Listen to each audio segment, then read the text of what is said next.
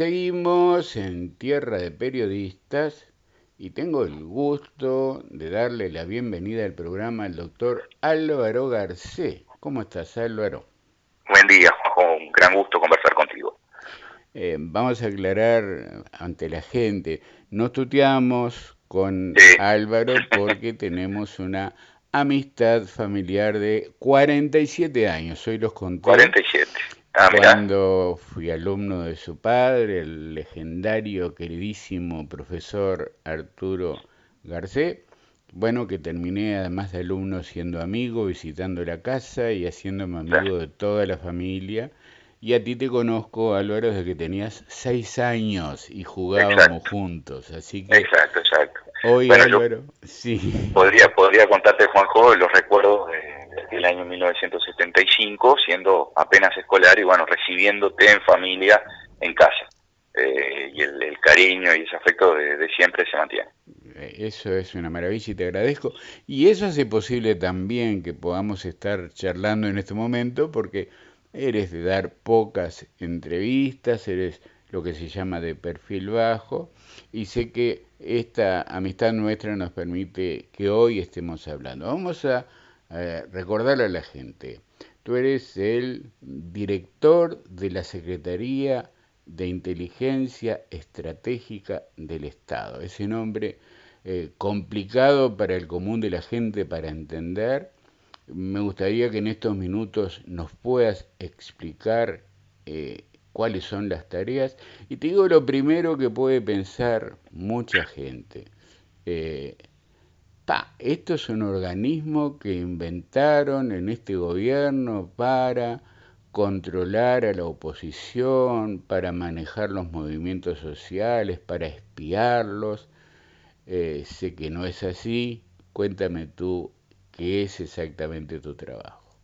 Bueno, efectivamente, Juanjo, la política de comunicación requiere eh, un perfil bajo en el sentido que las tareas de inteligencia no, no son para andar haciendo comentarios eh, en público, requieren una discreción eh, y respecto de la creación de la Secretaría de Inteligencia es el resultado de una ley que fue comenzado, comenzada a discutir en el Parlamento en el año 2010 que fue aprobada recién en 2018, que contó en su momento con el respaldo de los cuatro partidos que por entonces tenían representación parlamentaria, es la ley de inteligencia, donde se crea el Sistema Nacional de Inteligencia de Estado que, eh, digamos, involucra a todos aquellos organismos que realizan, realizan tareas de inteligencia.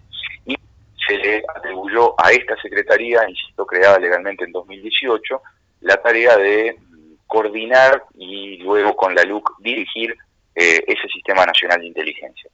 Eh, normalmente existe un cierto prejuicio respecto de la inteligencia, suele popularmente eh, asociársela al espionaje. En realidad el espionaje es la deformación de la inteligencia, es decir, es la inteligencia llevada más allá del límite de la legalidad. Nosotros aquí lo que hacemos es inteligencia, es decir, eh, obtención, procesamiento y análisis de información, la tarea de inteligencia es la elaboración del dato frío. Eh, la información se convierte en inteligencia cuando se le agrega eh, una interpretación, se la ordena y entonces eh, esos insumos sirven para tomar decisiones. Y esa es la tarea de esta Secretaría de Inteligencia Estratégica, darle al presidente de la República, a los que toman decisiones, los insumos para que resuelvan. Inteligencia no resuelve, solamente asesora. ¿Y en base a, a cuáles son las fuentes de información a las que recurre la Secretaría? La ley prevé dos tipos de fuentes, las fuentes abiertas y las fuentes cerradas. Las fuentes abiertas son todos, aquellos medios de información, prensa, redes, circulación, eh, información que circula públicamente y que, por lo tanto, está a disposición de quien quiera acceder. Y diría, esa es la fuente privilegiada para nosotros, porque eh, si bien estamos legalmente autorizados a realizar procedimientos de obtención de información, procedimientos especiales, estos requieren la autorización de la justicia y eh, ese tipo de procedimientos se hacen solamente en los casos que son estrictamente necesarios y cuando hay una, verdadera razón eh, para que el Estado investigue. Pero el modo privilegiado de obtención de la información es la fuente pública, la información abierta que está a disposición del ciudadano común. Aquí lo que se hace es obtenerla, interpretarla y elaborarla. ¿Se puede investigar a las personas o a las organizaciones políticas o sociales? A las organizaciones sociales y políticas no en la medida en que hay un límite clarísimo establecido por la ley de inteligencia que eh, dispone que no se puede, esta Secretaría no puede influir en la vida política o social, no se puede meter eh, en la vida interna de los partidos, ni en la vida de las organizaciones sociales. Respecto de las personas, se podría solicitar a la justicia la autorización para investigar en aquellos casos que exista un hecho que tenga una apariencia delictiva, pero tendría que haber una razón que justifique ese pedido, porque si no, no es razonable hacerlo y mucho menos obtener eh, la autorización de la justicia. Tendría que ser siempre entonces con la autorización de la justicia si se investiga una persona. Siempre, siempre, y, por supuesto eh, hay que ser muy cuidadosos de principios constitucionales que tienen que ver con la presunción de inocencia, por ejemplo, el principio este que está en la raíz, en la base del Estado de Derecho, y siendo además muy cuidadosos de las libertades individuales, eh, donde hay que encontrar un equilibrio entre los derechos y las garantías individuales protegidas por la Constitución y la ley y eh, la autorización que el Estado da a ciertos órganos para que en el marco de sus competencias puedan investigar aquellos hechos que presentan una apariencia delictiva. La Secretaría además conduce lo que sería la comunidad de inteligencia. ¿Cómo está compuesta esa comunidad de inteligencia? Claro, nosotros a partir de la ley hablamos de Sistema Nacional de Inteligencia, que es la expresión institucional de esa comunidad. Una comunidad de inteligencia es un conjunto de órganos eh, del Estado que realizan tareas de inteligencia. Bajo la ley de 2018 se le dio una determinada fisonomía institucional que es el Sistema Nacional de Inteligencia de Estado. Y se le atribuyó a esta Secretaría, se le dio la potestad legal de conducir los aspectos técnicos, lo que supone que la inteligencia policial por un lado, la inteligencia militar por otro, la inteligencia relacionada con los asuntos eh, exteriores a cargo de Cancillería y la inteligencia económica que se distribuye entre el Ministerio de Economía y Finanzas, por ejemplo, aduanas, impositiva, y algunos otros organismos eh, que no forman parte del Poder Ejecutivo, como por ejemplo eh, la unidad de análisis financiero del Banco Central, todos esos ministerios y órganos conforman el Sistema Nacional de Inteligencia. Y el desafío es lograr que funcionen como una orquesta, es decir, armónicamente, cada uno haciendo lo suyo, sin invadir la especialidad del otro, porque hay tareas que son complementarias, pero en definitiva diversas. La inteligencia policial, por un lado, eh, complementa, se complementa con la inteligencia económica y juntas pueden, por ejemplo, llegar a eh, detectar una maniobra de crimen organizado, por ejemplo, de contrabando. Eh, la inteligencia militar y la policial pueden, por ejemplo, detectar a tiempo movimientos que puedan, de actores no estatales que puedan, a través del crimen organizado, afectar los intereses nacionales.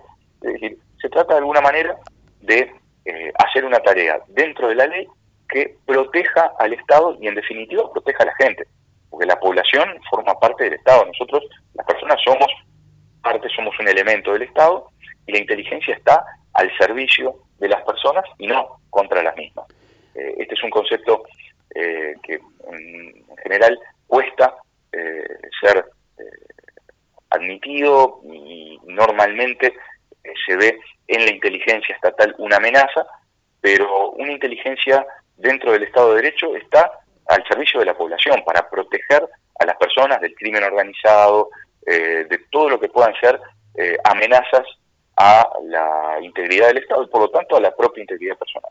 Hay un tema que es cuestionado por mucha gente, que es el carácter de secreto que alguna información el director de inteligencia puede darla y que solo esa información puede ser, digamos, desclasificada por el presidente de la República actuando en Consejo de Ministros. ¿Por qué hay información que debe ser secreta? La información secreta necesariamente debe ser la excepción cuando en un Estado de Derecho la regla es la publicidad.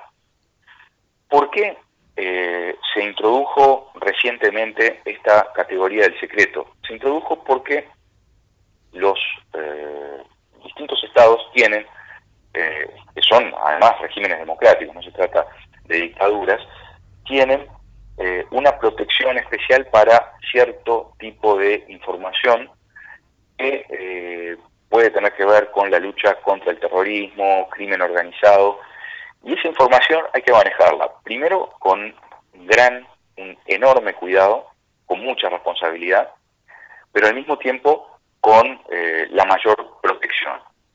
Nosotros solo podemos clasificar como secreta alguna información, por ejemplo, la que nos proporcionan servicios de otros países, de países democráticos con los que tenemos eh, vínculo de cooperación, y que eh, la divulgación de esa información pueda significar un perjuicio eh, en la medida en que se pueda, por ejemplo, frustrar una investigación. Eh, por lo tanto, se establece solo para algunos temas, entre esos temas está expresamente excluida toda la materia vinculada a los derechos humanos.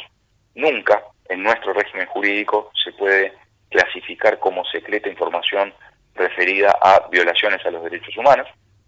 Eh, digo esto porque se ha sostenido erróneamente en público lo contrario, y digo erróneamente no porque lo califique yo, sino porque eh, la ley establece claramente que no puede haber secreto en relación a estas cuestiones tan sensibles. Entonces, solo se introduce la categoría del secreto para alguna información cuando eh, exista un perjuicio para el Estado actuando dentro de la legalidad. Otro cuestionamiento, Álvaro. Mañana hay un cambio de gobierno, hay otro director, hay otro presidente de la República y puede estar el peligro de el autoritarismo. Hemos visto en muchos países cómo servicios de inteligencia espían a los políticos opositores, hacen campañas, manipulan. ¿No es un problema que queda a futuro ahí? Porque ¿quién controla, por ejemplo, todo esto? Bueno, yo entiendo que eh, no debería considerarse un peligro en la medida que cualquier exceso, es decir, cualquier tipo de forma de espionaje está radicalmente prohibida por ley, con información secreta o sin información secreta. Es decir, la base, el principio es que eh, el Sistema Nacional de Inteligencia tiene como límite permanente el principio de legalidad. Y quien haga un mal uso de la herramienta de inteligencia eh, va a ser políticamente responsable, porque en definitiva el director de la Secretaría de Inteligencia Estratégica de Estado debe trabajar con cuatro ministros, que son el ministro del Interior, el ministro de Economía, el ministro de Defensa y el eh, canciller. Estos cuatro ministros, individual o colectivamente los cuatro, pueden ser interpelados. La Constitución establece en ese sentido el procedimiento de interpelación y eventualmente el mecanismo de censura. Es más, la desaprobación a estos ministros que trabajan en el área de la inteligencia con el director de la Secretaría de Inteligencia Estratégica puede afectar directamente al presidente de la República. Es decir, el presidente es políticamente responsable y además lo son estos cuatro ministros que están, al igual que el director, sometidos al control, bajo el control parlamentario, porque existe una comisión especial que fue creada por eh, la ley de inteligencia en el año 2018. Esa comisión está integrada por 10 diputados y 5 senadores y además la ley prevé que todos los partidos que están representados en el Parlamento estén allí en, en esa comisión. Es decir, que los siete partidos que hoy están en el Parlamento integran esta comisión eh, que está conformada por 15 legisladores. Es como tener, digamos, una muestra representativa de la Asamblea General en esa eh, comisión bicameral. Y eh, esa, ante esa comisión nosotros nos hemos presentado ya el año pasado, planteando, por ejemplo, cuáles son nuestros objetivos de trabajo, cuál es el plan eh, para los próximos años. En, ahora en las próximas semanas vamos a estar también presentando algunos documentos que la ley eh, nos, plantea, nos ordena que eh, debemos presentar. Es decir, que hay mecanismos de rendición de cuentas y mecanismos de control parlamentario amplios que además participan todos los partidos en esos mecanismos de control, lo que entiendo constituyen hoy con estas autoridades o mañana con otras una garantía que se mantiene más allá de las personas. Álvaro, yo te agradezco muchísimo tu tiempo y esto de acompañarme en este momento en Tierra de Periodistas. Te mando un abrazo grande y bueno, sé que no va a ser fácil tener otras charlas eh, públicas seguido, pero queda mucho por, por hablar contigo. Yo te agradezco por esta charla de horas. Con muchísimo gusto, Juanjo. Espero haber sido claro en un tema que no necesariamente es conocido y creo que es bueno eh, tener cada tanto esta posibilidad de, de diálogo, sobre todo para recordarle a las personas que en inteligencia trabajamos en favor de los derechos y nunca en contra de las personas. Te mando un gran abrazo y estoy a tus órdenes. Muchísimas gracias. El doctor Álvaro García, director de la Secretaría Estratégica de Inteligencia del Estado, estuvo acá en Tierra de Periodista. Seguimos con el programa.